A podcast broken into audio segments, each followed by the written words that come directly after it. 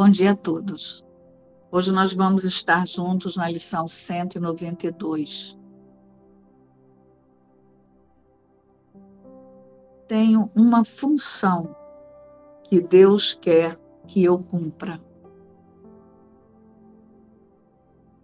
É a vontade santa do teu Pai que tu o completes e que o teu ser seja o seu filho sagrado, para sempre puro como ele, criado do amor e no amor preservado, estendendo o amor e criando em seu nome para sempre um com Deus e com o teu ser. Mas o que pode tal função significar em um mundo de inveja, ódio e ataque? Portanto, tens uma função no mundo nos próprios termos do mundo. Pois quem pode compreender uma linguagem muito além do seu simples entendimento? O perdão representa a tua função aqui. Ele não é a criação de Deus, pois é o meio pelo qual é desfeita a inverdade. E quem perdoaria o céu? No entanto, na terra, precisas de meios para abandonar as ilusões. A criação apenas espera que reconheças o teu retorno, não que ele se complete.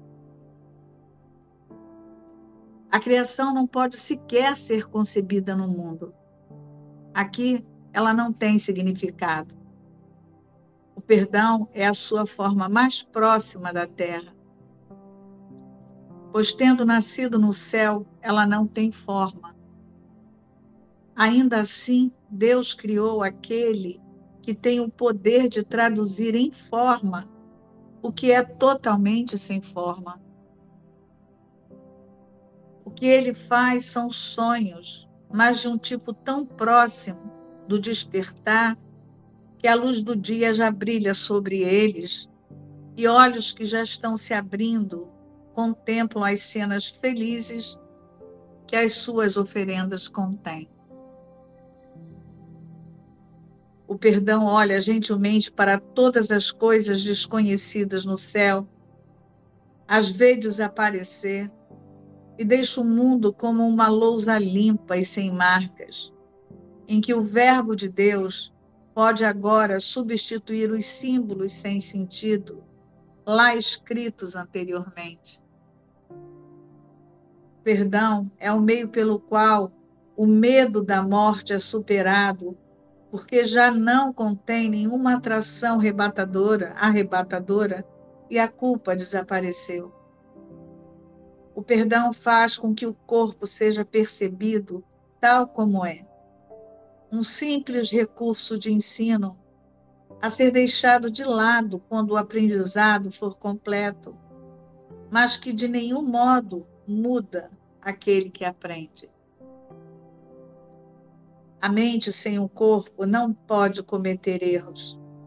Não pode pensar que vai morrer ou que será vítima de ataques impiedosos. Quando a raiva se torna impossível, onde está o terror? Que medo poderia ainda tomar aqueles que perderam a fonte de todo o ataque o núcleo da angústia e a sede do medo. Só o perdão é capaz de aliviar a mente do pensamento de que o corpo é a sua casa.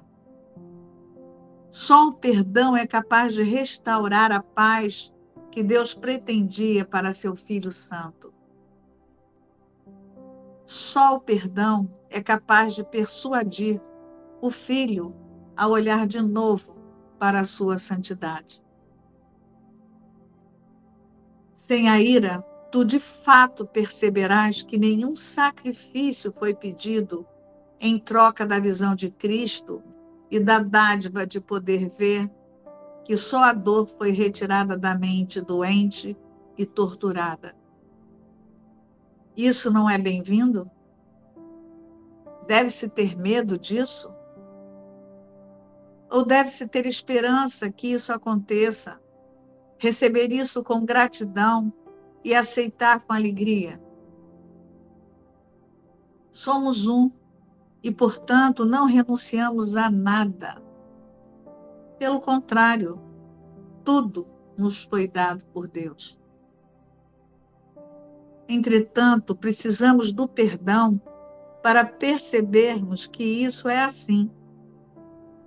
Sem a sua luz suave, tateamos no escuro, usando a razão apenas para justificarmos a nossa raiva e o nosso ataque. A nossa compreensão é tão limitada que o que pensamos compreender não passa de uma confusão nascida do erro. Estamos perdidos em névoas de sonhos transitórios e de pensamentos amedrontadores, com os olhos bem fechados contra a luz e as nossas mentes ocupadas em idolatrar o que não existe. Quem pode nascer de novo em Cristo, senão aquele que perdoou a todos que vê, todos aqueles em quem pensa ou imagina? Quem pode ser libertado enquanto estiver aprisionando alguém? O carcereiro não é livre, pois está preso junto com o prisioneiro. Ele precisa garantir que o outro não escape e assim passa o seu tempo vigiando. As barras que limitam o prisioneiro vêm a ser um mundo em que vive o seu carcereiro junto com ele. E o caminho da liberdade para ambos depende da liberdade dele. Portanto, não mantenhas ninguém prisioneiro libera-os em vez de prendê-los, pois assim tu és libertado. O caminho é simples. Cada vez que sentires uma punhalada de raiva, reconhece que seguras uma espada sobre a tua própria cabeça. E ela cairá ou será desviada segundo a tua escolha de ser condenado ou livre. Assim, todo aquele que parece te tentar a sentir raiva representa o teu salvador da prisão da morte. E por isso, tu lhe deves gratidão e não dor. Sê misericordioso hoje. O Filho de Deus merece a tua misericórdia é Ele quem te pede que aceites agora caminho para a liberdade. Não o recuses. O amor do seu Pai por ele pertence a ti. A tua única função aqui na terra é a de perdoá-lo, para que possas aceitá-lo de volta como a tua identidade. Ele é como Deus o criou. E tu és o que ele é. Perdoe os seus pecados agora e verás que tu és um com ele. Hoje nós estudamos a metafísica da lição 192 tenho uma função que Deus quer que eu cumpra.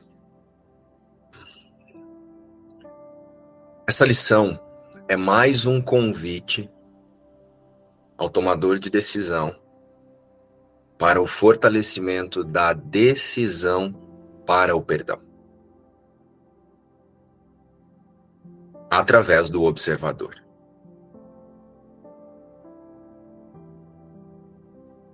O observador é essa parte da consciência que observa as vontades das crenças observa a mágoa, né? Porque mágoa é todo pensamento de separação, tudo que representa a separação é uma mágoa. E decide pelo perdão.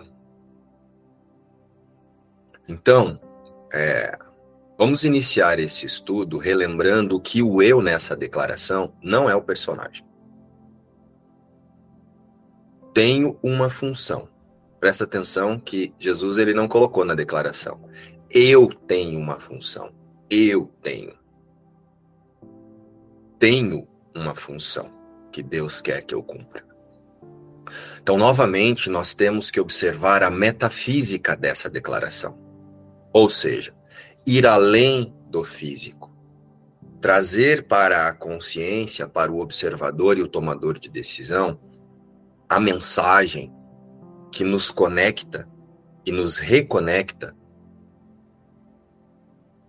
com o convite verdadeiro de Jesus, que é a autoidentificação além da forma. Então, essa função que Jesus traz aqui não é fazer coisas no mundo, por mais que pareça que o perdão é feito no mundo. Essa função não é fazer coisas no mundo e muito menos fazer as lições de um curso em milagres. Lembra que tem uma lição aí anterior a essa, duas ou três, em que Jesus fala: solta tudo, inclusive esse livro. Então, a função não é fazer um curso em milagres, a função não é se espiritualizar, né? não é compreender, não é decorar, não é sair por aí parecendo um para-choque de caminhão, sabendo cada parte do texto, cada frase, cada capítulo. A função é utilizar tudo na forma para o perdão. Porque o observador conduzido pela vaidade espiritual, ele pode interpretar que Deus quer que sejam que seja feitas ou feito coisas aqui no mundo, né? O eu, Márcio, tenho agora que perdoar. O eu, Márcio, tenho que fazer isso. O eu, Márcio, tenho que fazer aquilo. Não tem eu, Márcio. Essa imagem que você vê no espelho também é uma ferramenta de perdão. Ela não é você. Perdoar não é santificar a ilusão, o eu no mundo. Perdoar é liberar-se de qualquer identificação com o que não é a criação de Deus. Perdão significa corrigir uma mágoa. Um ato que feriu algo ou alguém aqui para nós, né? Só através da metafísica de um curso em milagres, perdoar uma mágoa é perdoar a nossa interpretação de separação de Deus, porque é isso que fere. Não tem alguém sendo ferido pelas nossas atitudes. Nós estamos nos atacando, atacando a impecabilidade da criação de Deus. Quando culpamos o irmão, quando culpamos lá fora.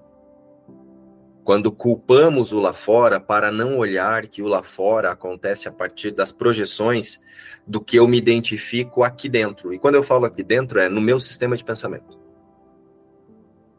Então, perdoar significa corrigir a mágoa surgida a partir do efeito da separação. Perdoar significa corrigir a interpretação de que eu sou um ser à parte da fonte da vida. Então, perdoar através da metafísica de Jesus implica corrigir a minha percepção sobre tudo que representa a ilusão.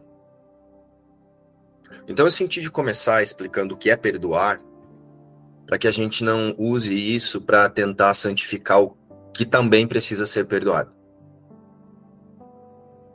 Que é a imagem que você vê no espelho e a consciência que faz essa imagem. Porque tanto a imagem que você vê no espelho quanto a consciência que está fazendo o seu autoconceito de humanidade também é ilusão. Elas não vão se santificar ou se iluminar, elas serão desfeitas quando você aceitar que a criação de Deus nunca deixou de ser a imagem e semelhança de Deus. que é o que nós chamamos de iluminação. No céu não há nada para ser perdoado, pois não há equívoco. Então, o perdão, ele é uma ferramenta para o observador e o tomador de decisão. Perdão para o personagem não significa nada. Se eu trouxer o sentido de perdão para o Márcio, interpretando perdão e achando que o Márcio tem que perdoar, eu estou tra trazendo a verdade para santificar a mentira.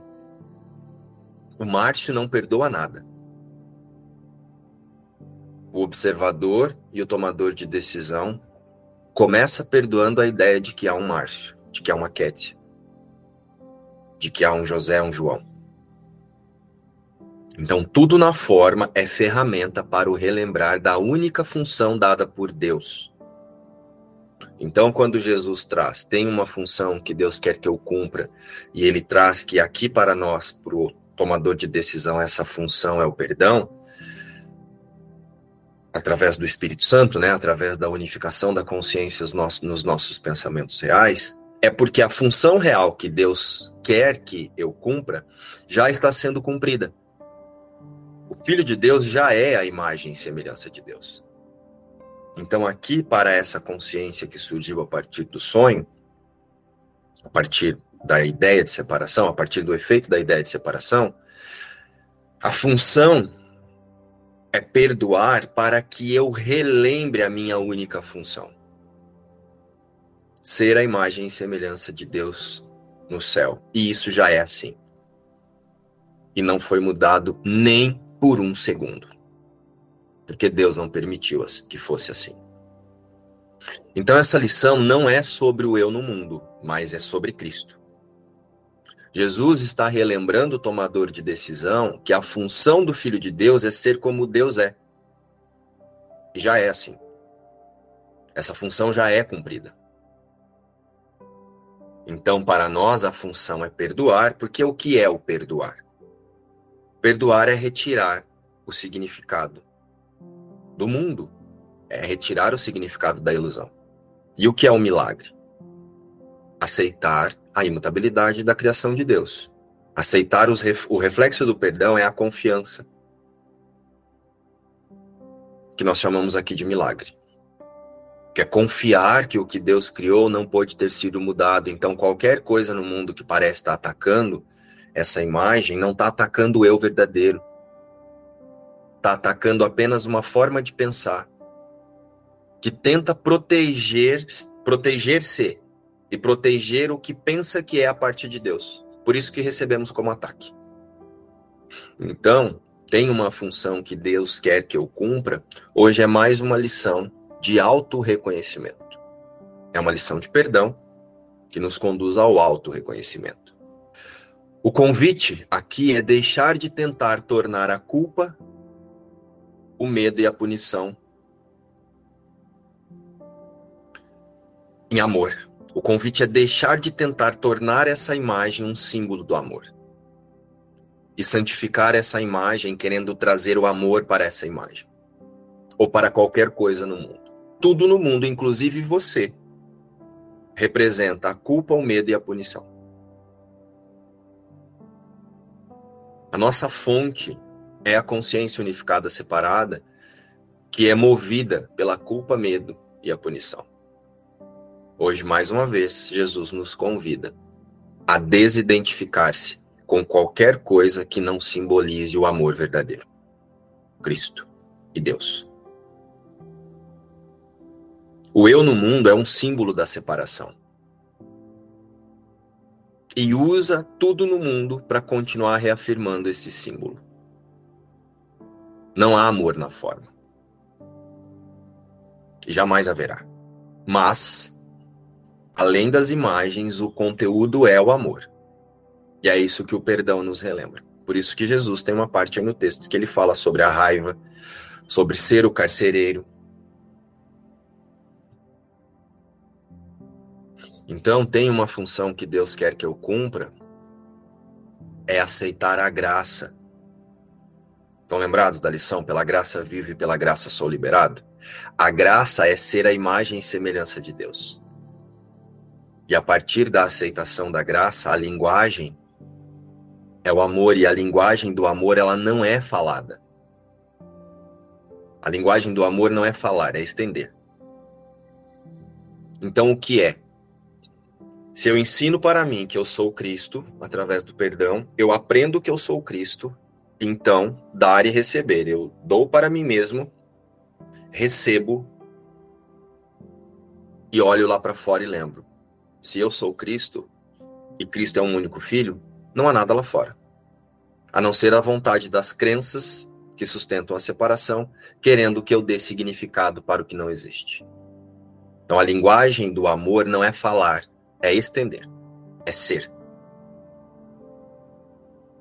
Então, através do perdão, essa é a função que nós podemos representar aqui, unidos ao Espírito Santo. Mas a nossa verdadeira e única função é ser a imagem e semelhança de Deus no céu. E não é o Márcio junto com a Cris, junto com o João. É.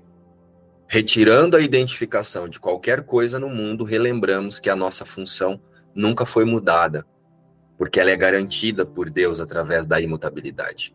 Então, para o observador e o tomador de decisão, a função é o perdão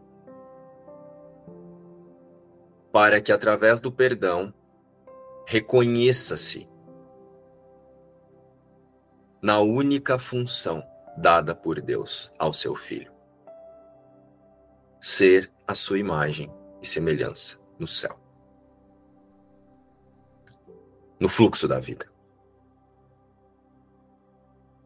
E o tomador de decisão que não perdoa o mundo e tudo que está contido no mundo é o carcereiro da consciência unificada separada. Porque a confirmação da separação, a reencenação da separação, está acontecendo através de você. Não em você, mas através de você.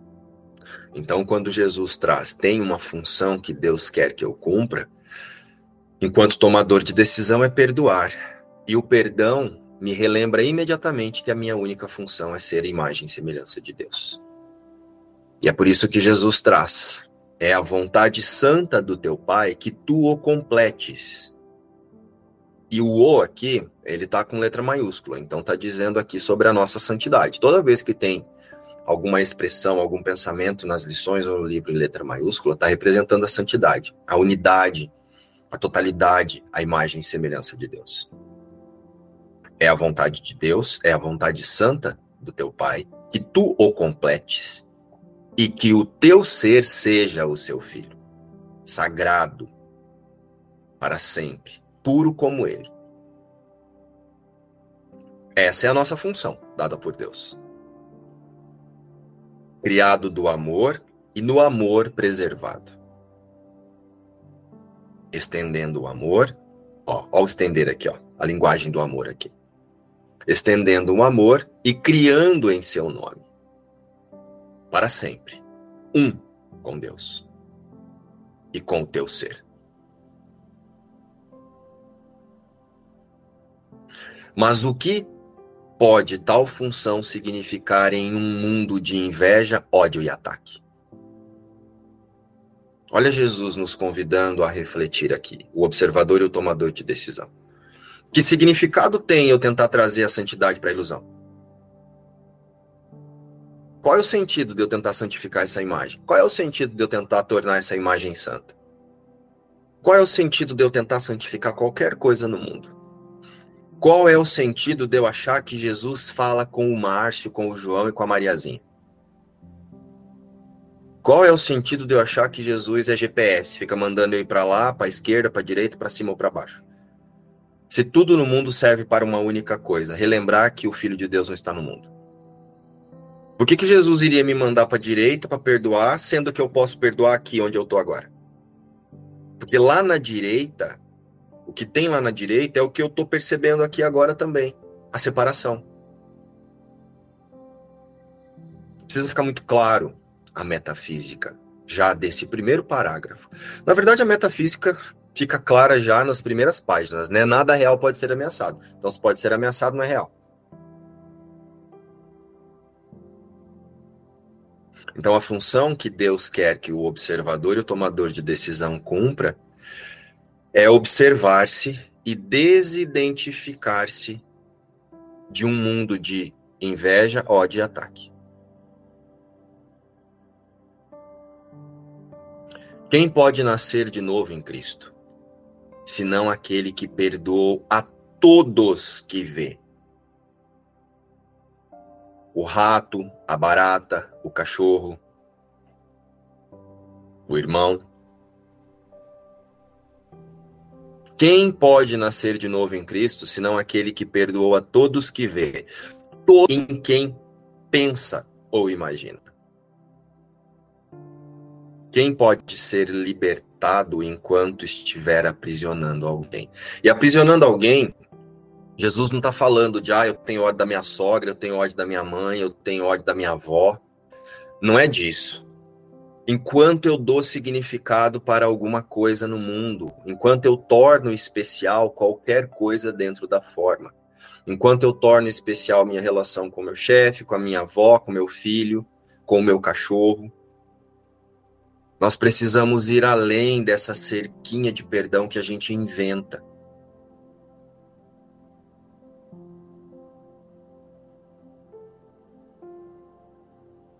Quem pode ser livre enquanto busca significado para alguma coisa dentro da forma? O carcereiro não é livre, pois está preso junto com seu prisioneiro. Para ter um lá, tem que ter um eu aqui. Então nós estamos no mundo ainda. Por mais santificado que eu esteja aqui, como a Kétia trouxe esses dias de exemplo, né? Que ela entrou no grupo para perdoar a mim. Que ela tinha um ranço em relação a mim e ela entrou no grupo para perdoar. Se tem eu aqui para ela perdoar, tem uma Kétia ali que está se santificando e acha que tem que perdoar alguém aqui. Então ela está no mundo. Ela está tornando santa a ilusão, ela está tornando um significado para a forma dando um significado para ela e para o mundo. Existem coisas no mundo para que eu faça. Tem um eu, tem um mundo e tem um outro. Ele precisa garantir que o outro não escape. E assim passa o seu tempo vigiando. As barras que limitam o prisioneiro vêm a ser o mundo em que vive o seu carcereiro junto com ele. Então, o ranço que ela via em mim também aprendia, porque ela achava que ela tinha que se livrar daquilo ali. É preciso lembrar que não há ranço.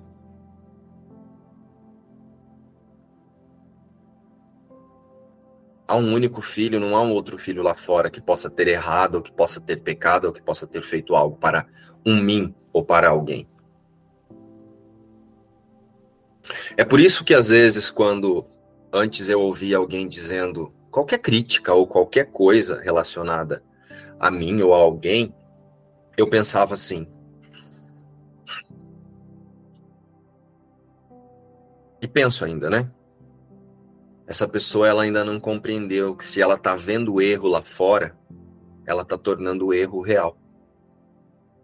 Se tem alguém lá fora que possa estar errado, tem um eu aqui que pode estar certo. Então, seja lá o que o, que o irmão esteja dizendo, por mais que aparentemente equivocado esteja, diante da verdade, da imutabilidade da criação de Deus, só não é a verdade. E como só existe a verdade, não há erro.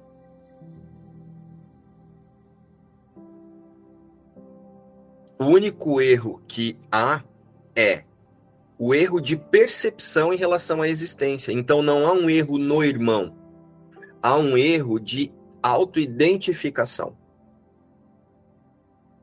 Mas, se eu já compreendi quem eu sou, Cristo em única instância com todos, não há alguém errado lá fora fazendo alguma coisa.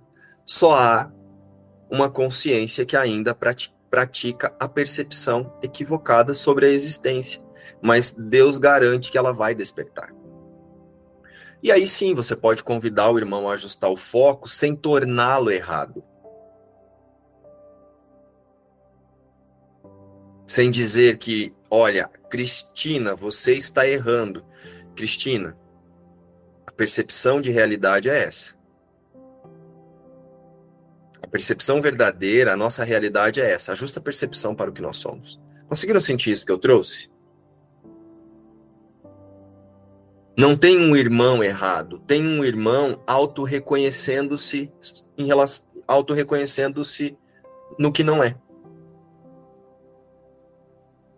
Então, quando alguém traz alguma coisa assim, ah, essa pessoa está falando errado de um curso Milagres. Tem prática nenhuma de um curso Milagres aqui. Porque se tem alguém lá fora que pode estar errado, tem um eu aqui que pode estar certo. Essa só não é uma expressão a partir da única realidade. Então existe uma consciência que ainda não ajustou o foco para a verdadeira existência. E aí, você pode demonstrar, você pode só pensar, mas essa história de tipo, né, igual as pessoas elas têm o hábito de criticar falando que o irmão tá falando errado. Ah, essa pessoa não sabe o que ela está dizendo de um curso de milagres. Ok, o que ela está dizendo pode não estar alinhado com a metafísica de Jesus. Ainda há um erro de percepção sobre a existência. Mas não há um eu errado. Há um, um observador observando-se pelo que não é. Ficou claro isso?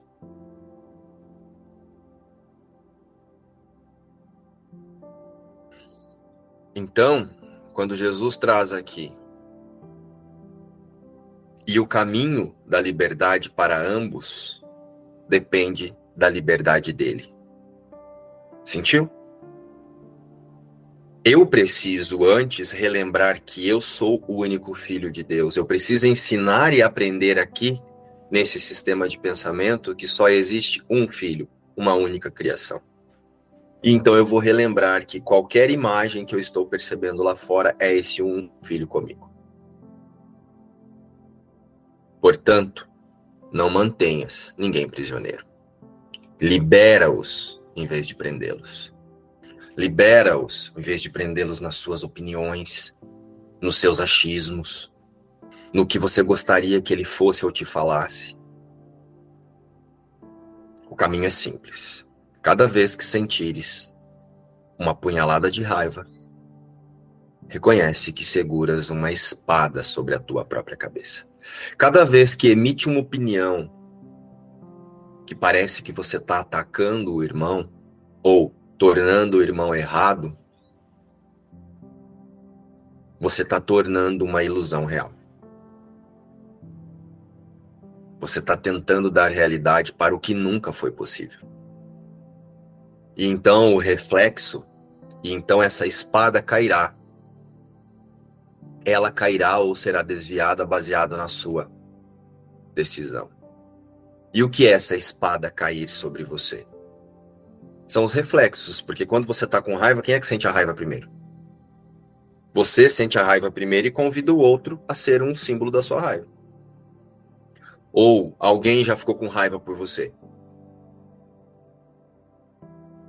A raiva primeiro surge aqui, porque alguma coisa que eu queria que fosse do jeito que eu acho que fosse, alguma coisa que eu gostaria que representasse a minha opinião separada, não está acontecendo. Então eu sinto raiva. A raiva é uma forma de tentar tornar o que eu quero acontecendo. A raiva é uma forma de é uma reação para que algo saia, para que eu demonstre um limite ou para que eu intimide alguém a fazer o que eu quero. Ah, essa pessoa tô com raiva, então agora a pessoa vai fazer o que eu quero. Só que quem é que está sentindo a raiva? O outro, ele pode sentir a raiva depois também, porque você o convidou e ele aceitou o convite. Mas você sente a raiva primeiro. Então a espada caiu sobre você. E ela cairá ou será desviada, segundo a tua escolha de ser condenado ou livre. Isso não tem significado. Isso que eu penso que eu quero, essa opinião que eu tenho sobre essa pessoa não significa nada, porque eu também aqui não tenho significado. Apenas as vontades das minhas crenças alinhadas alinhada com a culpa, o medo e a punição é quem está produzindo essa forma de pensar. Assim, todo aquele que parece te tentar ou sentir raiva, te tentar a sentir raiva, representa o teu salvador da prisão da morte. É um convite para que você traga o observador para observar quem é o professor que você está escolhendo para observar lá fora. A percepção verdadeira através dos pensamentos do Espírito Santo ou a culpa, o medo e a punição através da identificação com a separação e a consciência unificada separada. É por isso que tu lhe deves gratidão e não dor. Então, é bem importante que hoje nós aceitemos que, enquanto observador e tomador de decisão, a nossa função é o perdão porque isso nos leva a relembrar a nossa verdadeira e única função como o Filho de Deus, que é ser a imagem e semelhança de Deus. Hoje, na lição 192, que Jesus quer que falar com a gente, a lição é: tenho uma função que Deus quer que eu cumpra. Desde a introdução dessas lições, ele já vem nos falando da gente remover os bloqueios então, a cada lição aqui, ele vai nos ajudando a remover esses bloqueios que a gente tem aqui, a verdade. E como a gente já aprendeu em alguns estudos passados, o primeiro bloqueio que a gente tem a verdade, a primeira resistência é achar que a gente é um corpo. Então, nessa lição, Jesus ele deixa muito claro que nós não somos um corpo. Então, nessa nessa linha do parágrafo 4, ele fala assim: o perdão faz com que o corpo seja percebido tal como é, um simples recurso de ensino a ser deixado de lado quando o aprendizado for completo. Então, aqui ele não está falando de morte de, do corpo, ele está falando da nossa desidentificação com o corpo. Então, a gente, quando é, o perdão faz com que o corpo seja percebido tal como é, um simples recurso de ensino a ser deixado de lado.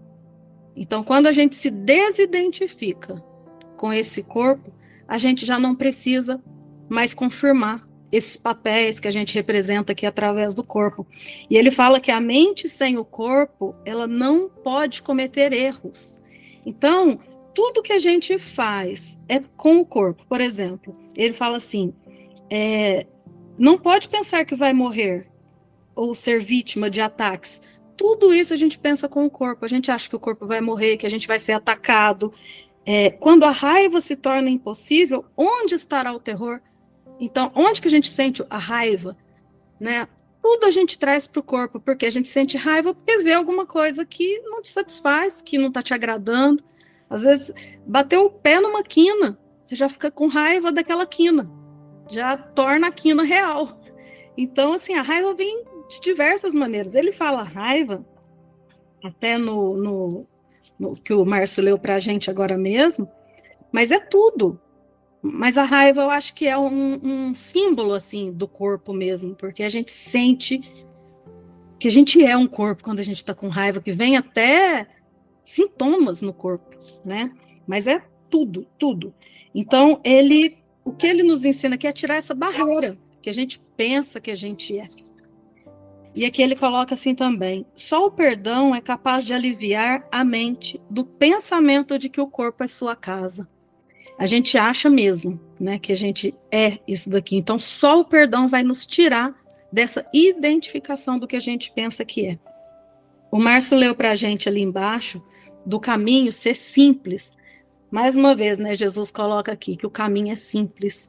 A gente basta a gente reconhecer, vamos supor, vamos colocar um exemplo de raiva entre irmãos aqui. É claro que pode ser tudo, né? A gente perdoa tudo.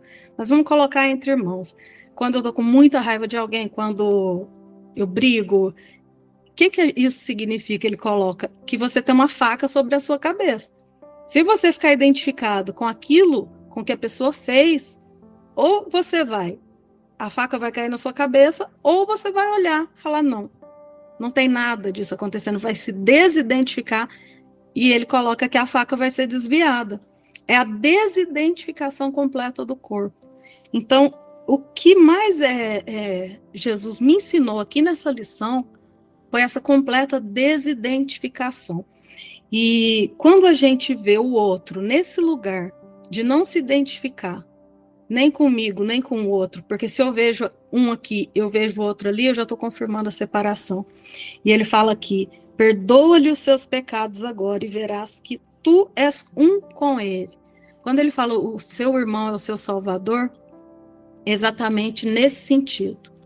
Que quando a gente olha para o outro e vê o outro lá fora, você está tendo uma oportunidade de perdão.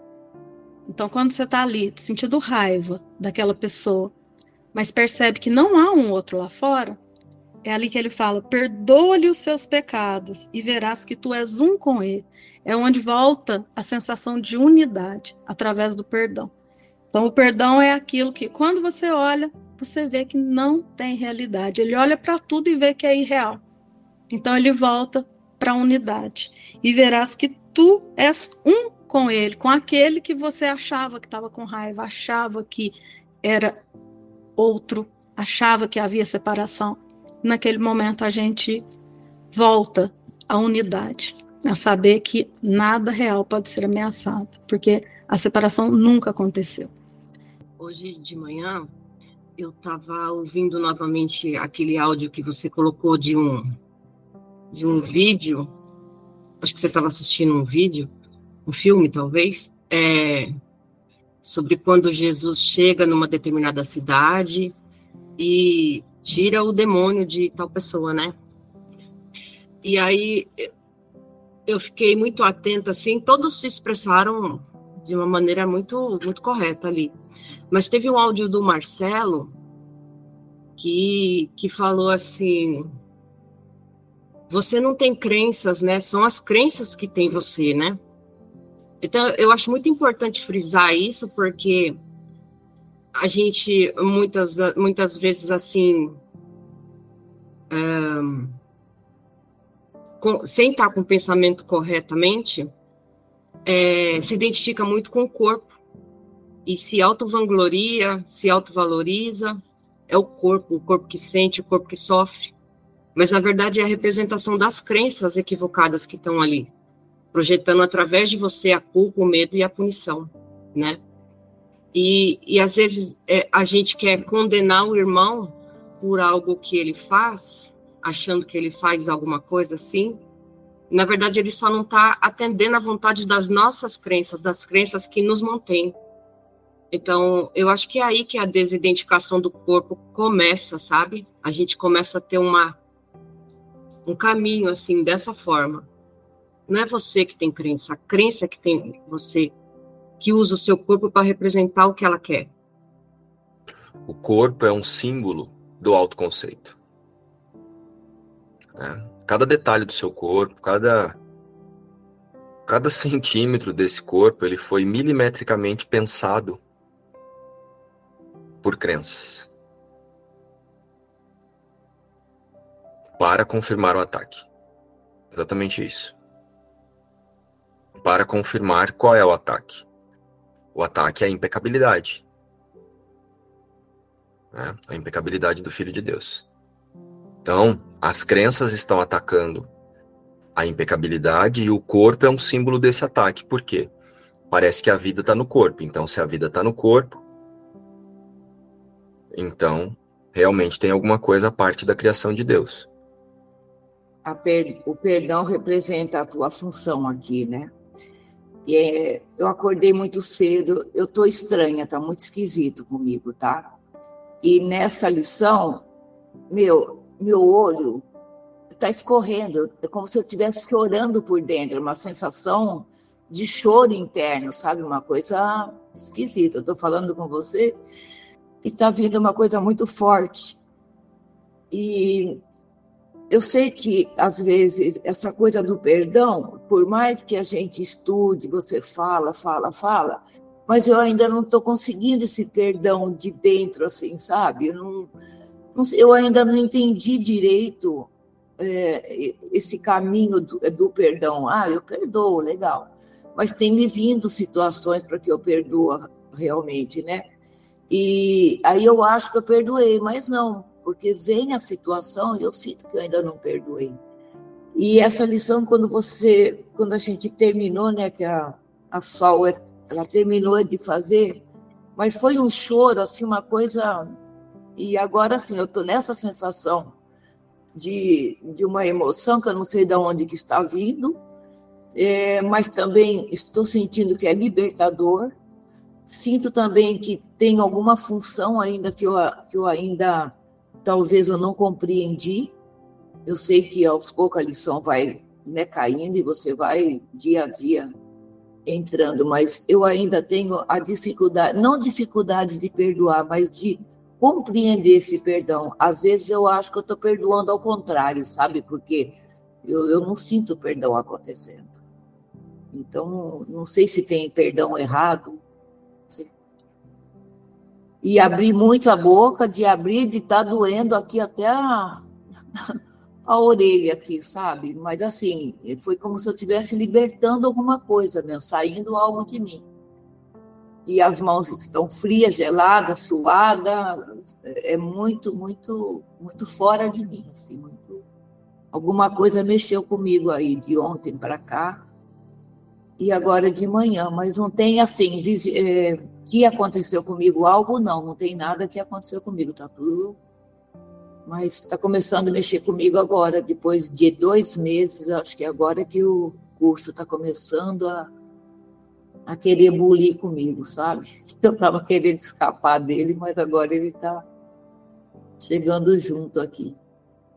Cris, perdoar para um curso em milagres não é perdoar coisas, pessoas ou situações que parece que fizeram a você. Perdoar através da metafísica de Jesus é você lembrar que não tem esse comigo.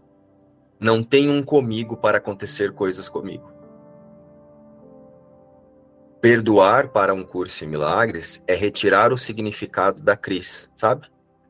Ah, tem uma crise no mundo que está chateada com o Márcio, tem uma crise no mundo que está chateada com a Cat. É, é, esse símbolo, Cris e Márcio, servem como ferramenta de perdão, que é lembrar o Filho de Deus não está nessa existência. Cristo não sabe para que serve Cris e nem Márcio. Então você não nega essas sensações que você disse que teve aí agora, né? Não tem problema nenhum. O olho lacrimejando, a mão fria, tudo isso ainda é resistência à verdade. É a consciência tentando dizer que você é um corpo. Olha como você é um corpo. Ó, você transpira, teu olho está lacrimejando, isso é resistência à verdade, tá tudo bem. A grande maioria passa por isso. Mas perdoar é ir além disso. É você olhar para a mão fria, é você olhar para o bocejo, é você olhar para o olho lacrimejando e lembrar: para Cristo isso não tem significado e eu sou Cristo. Isso é o perdoar. Então alguém te xinga, te maltrata, ou sabe uma questão que você teve lá no passado com seu pai, por exemplo, em que você, teu pai te magoou, ou você achou que magoou teu pai? Então, perdoar não é você perdoar o que teu pai disse ou fez. Perdoar não é teu pai te perdoar, dizer, ai filha, eu perdoo por você ter dito que eu fui um mau pai. Perdoar é você lembrar que nunca houve pai, então nunca houve filha. Porque Cristo não se dividiu em várias consciências, em macho e fêmea, para que produzisse uma vida fora da vida. Macho e fêmea não, né, gente? Masculino e feminino. Mas é macho e fêmea, é a mesma coisa. Masculino e feminino, né? Então, perdoar é lembrar que a vida nunca aconteceu fora da fonte da vida, que é Deus. Isso é perdoar. Não se perdoa algo ou alguém. Perdoa-se a si mesmo. Perdoa-se a ideia de imaginar que eu sou o eu. Perdoa-se a ideia de que tem um eu aqui para perceber o que está lá. Perdoar é desidentificar. Perdoar é retirar o significado do mundo, de existência fora da fonte criadora. Isso é perdoar. Queria é, comentar aqui essa parte do texto, né, do, da, do exercício de hoje, que Jesus fala. Cada vez que sentis uma punhalada de raiva, reconhece que seguras uma espada sobre a tua própria cabeça. Mais na frente ele fala: Assim, todo aquele que parece te tentar e sentir raiva representa o teu Salvador da prisão da morte. É por isso que tu lhe deve, lhes deves gratidão e não dor. É, eu sinto, senti aqui que essa parte desse exercício ela tem uma ligação com o capítulo 14 do livro, que fala sobre o teste da verdade, né? E lá Jesus ele fala que, que nós temos um teste tão certo quanto Deus para reconhecer se o que aprendeste é verdadeiro. Você está totalmente livre de qualquer tipo de medo, e se todos aqueles que se encontram contigo, ou até mesmo pensam em ti, compartilham a tua paz perfeita, então podes estar seguro de que aprendeste a lição de Deus e não a tua própria. Lá na, na sentença é, décima segunda ele fala: Não penses que compreendes coisa alguma enquanto não passar pelo teste da paz perfeita, pois a paz e a compreensão vão juntas e nunca podem ser achadas sozinhas. Então, como você mesmo falou, né, é, o teste é a gente sair do foco e entregar né, essa punhalada, esses medos, as dores, às vezes um ataque, nas mãos do Espírito Santo. Então ele até é, aconselha, né, quando a tua paz é ameaçada ou perturbada de qualquer forma, dize a ti mesmo: Eu não conheço o significado de coisa alguma, inclusive disso. E portanto, eu não sei como responder a isto e não vou usar o meu próprio aprendizado passado como a luz que há de me guiar agora, na página 315. Então aqui fica muito claro que o chamado é para dar um passo atrás e entregar nas mãos do Espírito Santo as, os medos, os ataques, as dores, as angústias, né? E sair dessa posição de professor. E, e algo importante nessa passagem que você trouxe, é, Jocondo, é que esse eu que Jesus diz, eu não compreendo, não é o eu Márcio, ou eu Jocondo, ou eu Cris. Ele está dizendo, o eu real, Cristo, não sabe para que serve isso. Então, deixa eu retirar o significado desse eu que está vendo isso. E lembrar que para Cristo isso não serve. Cristo não sabe para que serve isso. Então, deixa o Espírito Santo ressignificar para o observador e o tomador de decisão aqui. Então, isso vai ficar compreendido, lendo os capítulos anteriores, vai ficar compreendido que quando chega uma parte do livro, que quando Jesus trata do eu, ele já está falando da consciência reposicionada no eu verdadeiro. Tanto que tem aquela lição, eu já expliquei isso, mas vou trazer mais uma vez, né? Não sei se é uma lição, uma parte do livro que fala. É, eu não sei para que serve. O eu não sei para que serve não é o Márcio não sabe para que serve. Porque aqui na forma, o Márcio, através das suas crenças, ele sabe para que serve um monte de coisa. Certo, né? Mas Cristo não sabe para que serve nada dentro do mundo, porque Cristo não conhece o mundo. Então é Jesus nos ensinando a reposicionar a consciência na verdadeira existência. Ó, descansa na certeza de que você é o filho de Deus, e para o filho de Deus isso tudo aí não serve para nada. Então é bem importante já conduzir a consciência para essa desidentificação, senão a gente vem para a vaidade espiritual como se Jesus estivesse dizendo e para o eu aqui isso não serve para nada. Na verdade, o eu aqui também não serve para nada. Conseguem sentir isso? O eu aqui também não tem significado. O eu imagem não tem significado e não serve para nada. Serve apenas para o perdão como tudo dentro do mundo. Então é bem importante a gente ajustar o foco para isso também. Então, uma coisa que dá para se observar também é que a raiva é uma tentativa desesperada de estar tá certo, né? É uma tentativa desesperada de sobreviver, da, da personagem sobreviver, né? O avatar sobreviver, é do tipo assim, não, não quero morrer, não quero, você, vou te deixar com mais raiva ainda para poder realmente dizer que eu estou vivo, né? Porque aí fica no ataque na defesa, ataque defesa e tá todo mundo sobrevivendo, né? Eu estava observando isso enquanto a Cat falava da raiva, eu falei, é, mas é isso mesmo. Sim, bem lembrado, porque daí parece que tem um significado aqui um significado ali. E aí o mundo realmente está acontecendo. Muito bem lembrado. Quando você faz o convite para irmos além, o tomador de decisão, ele, ele já vai assim, né? É sempre um convite que, que eu sinto aqui forte para sair, para dar mais um passo. Aonde é confortável e cômodo ficar que de repente é olhar para a forma e, e, se perder aqui, se misturar aqui. E enquanto a gente estava na lição, esse tem sido um pedido para que eu veja essa unicidade.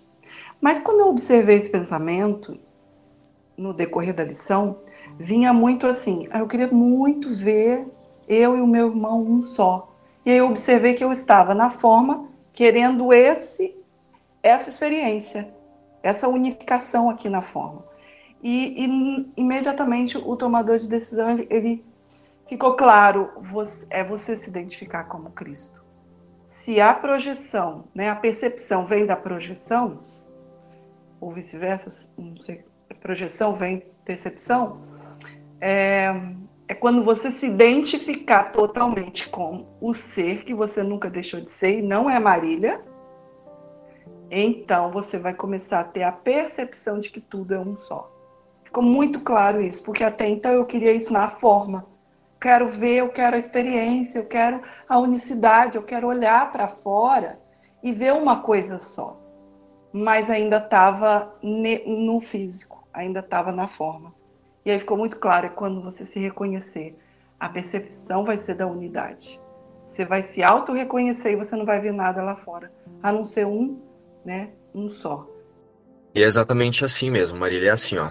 Reconhecer-se um com o irmão não é algo que a Marília ou o autoconceito de Marília vai fazer. Reconhecer-se um com o irmão é relembrar que não há mundo, e não há irmão e não há o eu. Reconhecer-se um com o irmão é relembrar que não há nada que não seja fonte e extensão da fonte.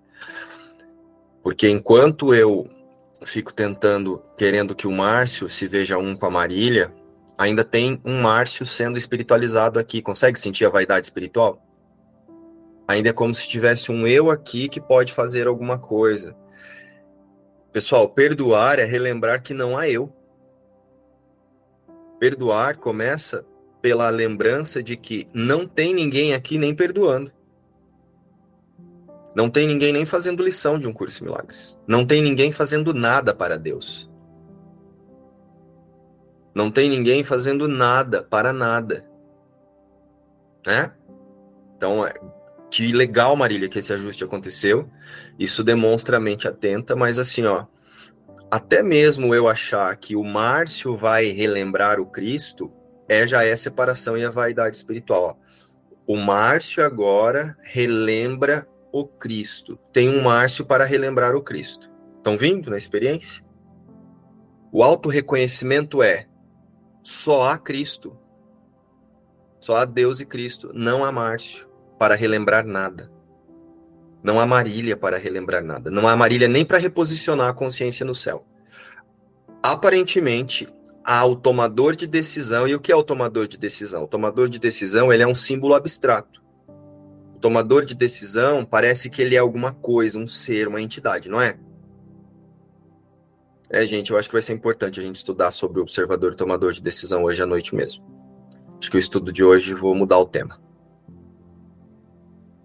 O observador, ele é um símbolo abstrato para uma certeza. Ele não é uma entidade, um ser ou algo o, o tomador de decisão é um relembrar. Então ele é uma certeza da imutabilidade na criação de Deus. O tomador de decisão é essa certeza no verbo de Deus. Então, é, é bem importante. Vou trazer novamente aqui, ó. Eu quero me ver um com o irmão. Ah, mas então agora eu relembrei que eu preciso me reconhecer Cristo. Eu preciso reconhecer que não há eu nem para me reconhecer Cristo. Eu preciso lembrar que só há Cristo, então não tem nenhum eu aqui para reconhecer-se Cristo, porque o eu ainda é a imagem que olha no espelho. Con consegue sentir, Marília, que essa que esse reflexo que você vê no espelho também é uma ferramenta de perdão? Não está fazendo nada, não tem significado, a não ser que você dê um significado. Então, dizer que o eu Marília ou eu Márcio vou reconhecer Cristo também ainda é trazer um, um significado para o nada, dizer que o nada tem uma função, dar uma função espiritual para o nada, para depois ser o que você nunca deixou de ser. Reposicionar-se a consciência no Cristo é a certeza de que nada surgiu a partir do Cristo, inclusive o você. É, gente, é forte o negócio para quem, para o nosso vício de eu, né? Mas nós vamos ter que chegar com a consciência nesse lugar. Realmente é bem diferente, né? Saber disso assim para nós. Mas se Marília, se você teve essa percepção é porque você já está pronta para aceitar isso também. Se esse ajuste foi imediato aí para você, como parece que foi, é porque essa certeza ela já está aí. Então é só um bloqueiozinho ao amor que agora precisa ser tirado da frente dessa certeza, entendeu? E esse bloqueiozinho agora é você achar que a Marília está fazendo alguma coisa. Que seja reposicionar no céu ou fazer alguma coisa. Esse bloqueio sutil agora se chama Marília. Esse bloqueio ao amor se chama Marília. Qualquer coisa, reveja o nosso estudo sobre a vaidade espiritual. Gente, vaidade espiritual, quando eu falo isso, não é nesse tom pejorativo de ai, você é vaidoso. Vaidade espiritual, ela acompanha o especialismo. Especialismo é tudo que eu trago um significado para algo separado de Deus. Qualquer coisa que eu digo que há separado de Deus, ou fazendo alguma coisa separado de Deus, mesmo santa, mesmo que seja espiritual, é especialismo. Qualquer coisa, assistam de novo lá o estudo. Quem não tiver, me peça o link que a gente te manda lá. Ou pode pedir direto para o Rodrigo. A Marília, então, é a ferramenta para ir ao Cristo, para ir além da, disso? Tudo acontece através, tá, parece estar tá acontecendo através da Marília, certo? Mas é o tomador de decisão que não é a Marília e não se identifica com a Marília, que relembra Cristo, mas que não há nada. Perdão total é que não existe Marília, não existe mundo, não existe auto-reconhecimento, nada.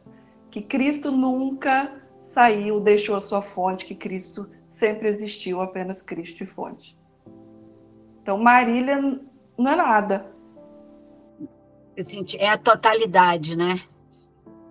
O Cristo é a totalidade. Tomador de decisão, Zélia, é a certeza de que nada foi possível a partir de Deus. Então, é, o, a Marília, ela é um símbolo do desfazer. Ela é uma seta, mas simbólica. Né? Então, quando eu me sinto Marília, eu uso esse símbolo de me sentir Marília fazendo alguma coisa para lembrar que o que tinha que ser feito foi feito por Deus. Então não tem nada para ser feito por ninguém. O tomador de decisão, ele só aceita o que Deus fez. É impossível algo a parte de mim. Então conseguem sentir por que, que eu digo que o tomador de decisão é uma certeza? No verbo de Deus? Tomador de decisão nada mais é do que uma certeza. O que tinha que ser feito foi feito por Deus quando Deus disse: é impossível que algo a parte de mim tenha significado, quando ele disse lá para o Cristo, né? Vamos usar o símbolo disse, né?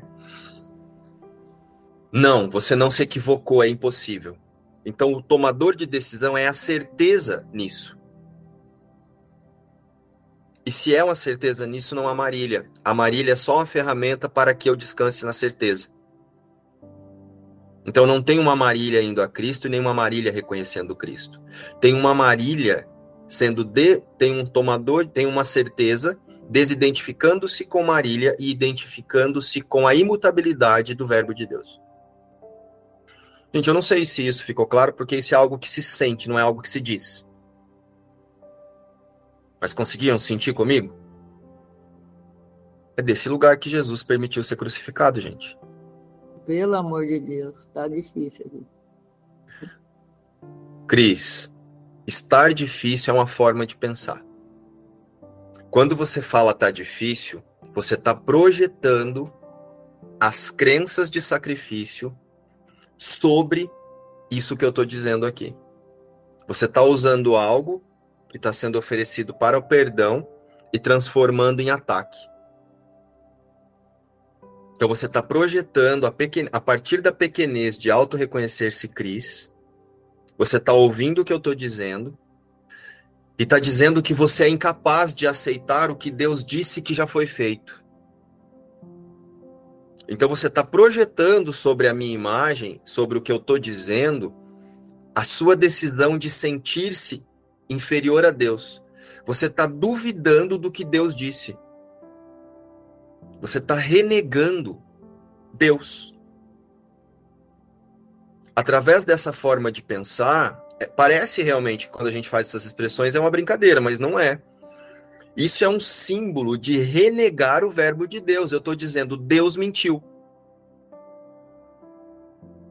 Deus agora é um mentiroso, porque é difícil. Deus está dizendo, eu já corrigi o que precisava ser corrigido. Está dizendo, hum, duvido. Então você está projetando a sua crença em uma existência fora de Deus sobre o que eu estou falando. Você está projetando a pequenez e junto com a pequenez vem a culpa, o medo e a punição. E isso que você trouxe é só uma forma de pensar como tudo no mundo. O efeito da louca diminuta ideia é uma forma de pensar. Então, Cris, você precisa começar a alinhar-se para ir além das suas formas de pensar. E quando vier uma forma de pensar de dificuldade, de desafio, você lembra, isso é só uma forma de pensar.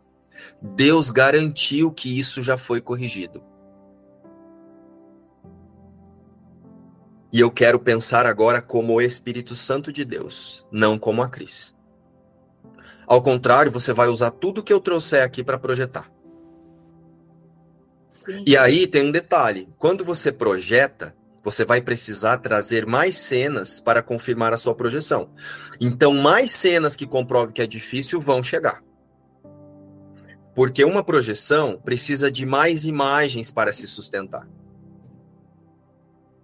Quando você perdoa, você ajusta o foco para as testemunhas do amor, então a sua consciência, o observador e o tomador de decisão, retira o foco de buscar formas de pensar semelhantes ao medo, e agora, ajustado com o Espírito Santo, eu busco formas de pensar semelhantes ao amor. Tem um capítulo que a gente estudou com a Ing sobre o amigo oculto, amigo não sei o que lá, estão lembrados? Então, Cris, Parece uma brincadeira e uma piada, mas isso que você fez é uma projeção. Engraçado que está caindo hoje tudo isso. Das três horas da manhã, por isso que está me chamando a atenção. Porque eu sei de tudo isso. Mas agora eu estou colocando isso para no que você explicou agora, fazer isso acontecer realmente, né? Mas tem um outro ser aqui que, tipo, ele faz isso, imagina Deus, né?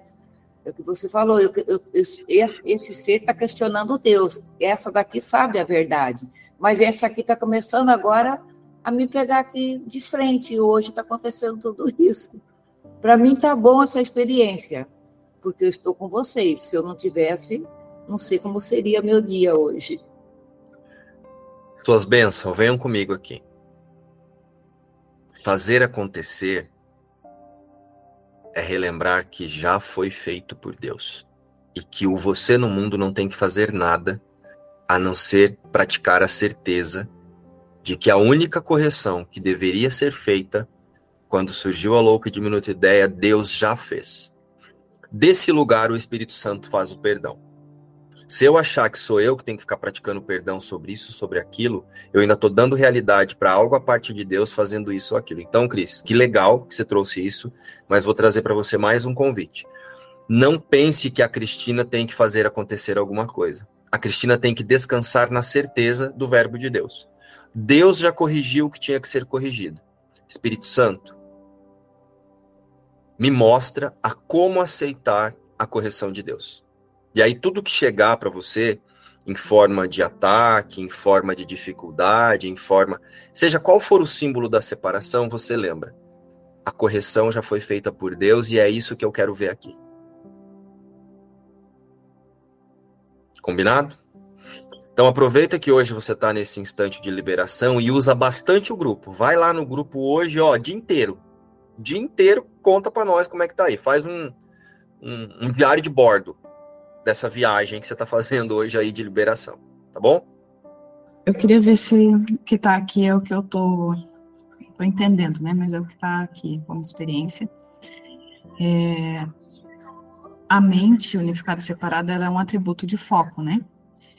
Então, assim, como ela se dividiu em vários fragmentos, esses fragmentos é como se a mente unificada separada estivesse é, em pontos de vistas diferentes, uh, acreditando que são corpos, né, separados. Então, essa unicamente está nesses, em todos esses fragmentos e está focando, acreditando que é esse, esse personagem, né, acreditando que é o bonequinho ali.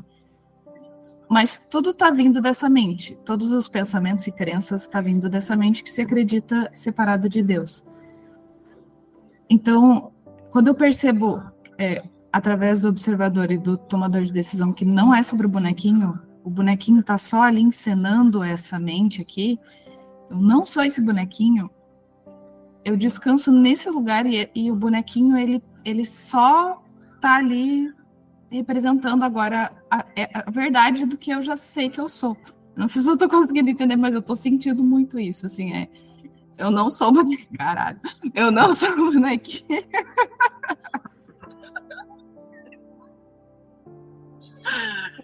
loucura, meu. Não consigo explicar, mas eu tô sentindo muito isso. Meu Deus. Meu Deus. O negócio fez assim, ó.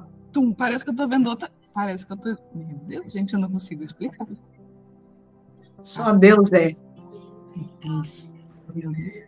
Nós estamos ficando doida, Júlia. É mais ou menos isso que você quis explicar, viu? Júlia, é assim sim, mas eu vou tentar trazer o que você está sentindo aí, né? É, é isso, tá? Mas olha só. E fica nesse lugar aí, tá? Não fica tentando definir, não. Deixa a liberação acontecer. É, vamos relembrar uma coisa. A mente unificada separada, ela tem uma única forma de pensar. Separação. A única forma de pensar dela é estou separado. Ela aceitou a identificação com o pensamento de separação, que nós chamamos de ego. A partir do pensamento de separação surge a culpa, por imaginar que está separado, o medo de estar separado e a certeza de que pode ser punido. Então, a única forma de pensar é a separação, e o reflexo da separação, né, subjacente a isso, as outras formas de pensar dessa consciência, que surge a partir dessa forma de pensar de separação, é culpa, medo e punição. Então, o tempo todo, Júlia, essa consciência ela tá, ela tem uma crença de que ela é culpada, de que ela tem medo por ser culpada, de que ela vai ser punida. Quando ela se fragmentou em diversas outras formas de pensar, que somos que hoje é, essas formas de pensar é que fazem essa imagem, né? Essa consciência que a gente chama de as formas de pensar que a gente chama de consciência é quem faz uma imagem de Júlia. Então esse fragmento também só tem uma forma de pensar, separação, e subjacente a essa forma de pensar, você só pensa culpa, medo e separação. Então a Júlia, ela só pensa culpa, medo e separação o tempo todo. A Júlia só pensa culpa, medo e separação, culpa, medo e separação. Que advém de, da, da, do medo de né, da, que advém da crença no pensamento de separação. Então o que acontece? Tu, todos esses outros pensamentos que parece que você tem, são para defender-se da certeza do da culpa, do medo e da separação. Só o que você pensa mesmo é culpa, medo e é culpa, medo e punição. Culpa, medo e punição, que vem da separação. Então, tudo que esse personagem, que esse avatar está fazendo, a partir dessa forma de pensar, é tentar aliviar a culpa, o medo e a punição que a consciência acredita, buscando outras formas de se iludir buscando inventar um céu separado de Deus, entendeu? Então essa consciência se fragmentou para buscar várias sensações de céu, negando que sente culpa, medo e punição. E aí vem rejeição, falta, blá blá blá, e aí tem os pensamentos subjacentes. Porque daí você, como você, ó, como eu estou separado, como eu sou culpado e eu sinto medo por isso e posso ser punido, então eu estou na falta, né? E eu posso ser rejeitado. Então, deixa eu me proteger disso. E aí, através de você, nos relacionamentos no mundo, é, essa consciência usa o você para fugir disso. Conseguiu sentir? Então, por mais que. Júlia, quando você teve a Sol, você não engravidou por por amor. Você engravidou por culpa, medo e punição. Seu marido que não me escute. Seu marido não casou com você por amor, ele casou por culpa, medo e punição. Você não casou por amor, você casou por culpa, medo e punição. Você não se tornou médica por amor à medicina. Você se tornou médica por culpa, medo e punição eu quero uma profissão que me dê um resultado tanto financeiro quanto uma posição na sociedade. Consegue sentir que tudo é para fugir da certeza da separação e dos reflexos da culpa, do medo e da punição, que é o quê? Escassez, rejeição, e tudo isso. Respondi você? Então essa consciência unificada separada, ela não está fazendo nada por você e nem em você. É através do você que o fragmento dela fez. Então, foi feito um autoconceito de humanidade, e esse autoconceito de humanidade agora colabora para que eu não sinta o. Lembra que tem uma parte do livro que fala que o nosso maior medo é o medo de Deus? Nosso maior bloqueio à verdade é o medo de Deus? O que é o medo de Deus? É, é isso. Agora tô lascado. Eu usurpei o poder de Deus e agora, vixe, como Deus é mais poderoso, o bicho vai pegar. A hora que esse homem resolver me punir, meu Deus do céu, deixa eu inventar alguma coisa aqui para me sentir no céu. Que agora perdi o céu. É o medo de que Deus te renegou, é o medo de tipo, Deus não vai me aceitar no céu, Deus não sei o quê, entendeu? Sabe? Sente aí? Aí o medo de Deus pode ser traduzido de várias formas, mas enfim, um curso de milagres ele traz isso de forma muito específica, que uma hora a gente pode estudar sobre isso. Dá pra gente fazer uma imersão sobre isso, estudar a metafísica disso. É, mas é isso, Júlia. Então, galera, pensa aí.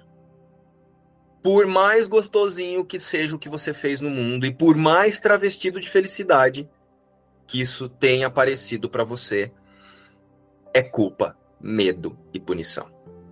Isso fica muito nítido agora, em todos, em todos os cenários. E, e é isso que eu venho experimentando agora, de ver as cenas e é isso que é isso que você estava falando antes. Tu começa a ver e tu já sabe o que está rolando ali. Tu já sabe da onde está vindo, o que, que é, né? Tu já vê a ilusão. E agora é, é não ficar nesse que está vendo a ilusão e ficar ali, ah, olha ali, o fulano tá assim, assim, assim, ah, ele está acreditando nisso aqui. É, agora sair desse lugar e, e, reposicionar o foco de que não tem nada ali. É impossível que ele, ele esteja é, acreditando, tem uma, uma consciência ali acreditando, mas aquilo ali não é verdade. Não é verdade sobre ele, não é verdade sobre ninguém, né? Exatamente isso, Júlia. E assim, ó, não vai sair da live agora e mandar seu marido e sua filha embora. Não é isso. É só que falar assim, ó, aqui sua Tô quase fazendo minhas malas, vou embora. Olha aqui suas culpas, seus medos e suas punições, vai embora daqui. Não é isso. Agora você torna eles um símbolo do amor você busca o conteúdo além da forma. E o conteúdo é: o Filho de Deus permanece unido em uma única consciência. Então, nós aqui representamos uma única consciência no céu. O efeito da louca e diminuta ideia, o que surgiu a partir do efeito, não tem significado. Então, se não tem significado, eu uso o irmão para relembrar só do que tem significado. Eu uso as sensações que o irmão parece me provocar para descansar na certeza de Deus, na certeza de que o que tem significado é a extensão da fonte da vida. É doido, né, gente? Mas é tão gostoso, não é? Esse Jesus é demais. Esse um curso milagres, ó. Eita Jesus. Só Jesus na causa.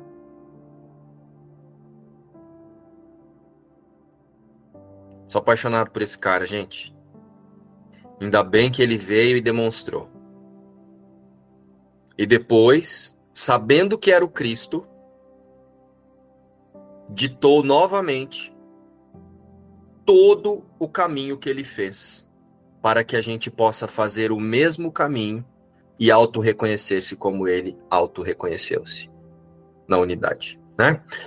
Por isso que é bem importante observar se eu quero fazer o caminho de Jesus, tentando mudar o caminho de Jesus, né? Não adianta querer praticar um curso de milagres fazendo o oposto do que Jesus fez. Não vai rolar. Então, tem uma oração que eu fiz bem lá no início. Jesus, me ensina a fazer somente o caminho que você fez quando passou por aqui. E não me dê opções. Porque eu quero fazer exatamente tudo o que você fez. Porque deu certo. Deu tão certo que, olha aí. Esse cara é famoso, gente. Passa-se séculos. E ninguém esquece desse homem. Só que não é do homem. Ninguém esquece a demonstração que ele deu. E é isso que nós estamos fazendo aqui. Hoje e a cada instante. Praticando cada lição. Então é isso. Nos vemos hoje na leitura comentada com a Ing. Ou amanhã, às sete, para mais uma lição. Beijo. Tchau.